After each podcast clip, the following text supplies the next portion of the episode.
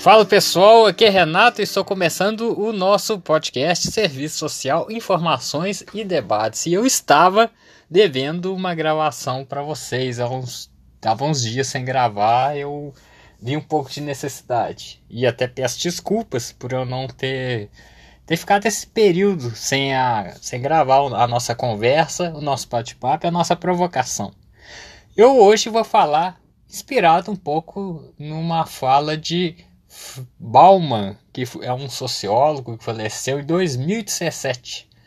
É o, ele criou o termo líquido, tempos líquidos, relacionamentos líquidos, e meio indo na onda de Bauman, porque ele já falava sobre as redes sociais, que os tempos estavam se tornando líquidos, fluidos.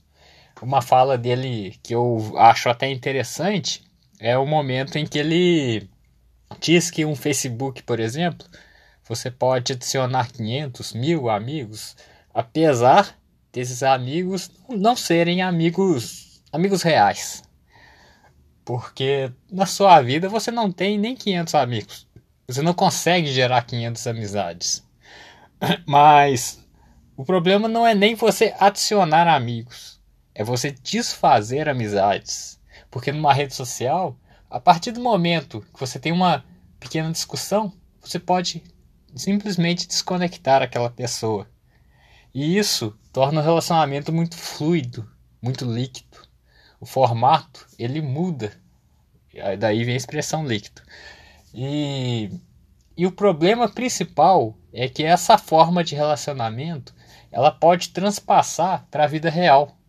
E na vida real, uma amizade também, você pode acabar tornando essa, esse pensamento de liquidez real para a vida real. E você pode tanto fazer e desfazer amizades.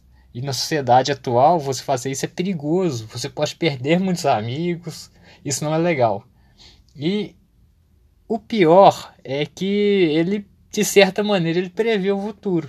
Ele, é, você pode ver que com a com a quarentena, com a situação de vírus, todo esse relacionamento das pessoas se tornou líquido, se tornou por meio de rede social mesmo. As conversas, o cotidiano, tudo está na, embasa, embasado na rede social. Por incrível que pareça, o vírus meio que acelerou essa fala de Balma que estava acontecendo aos poucos.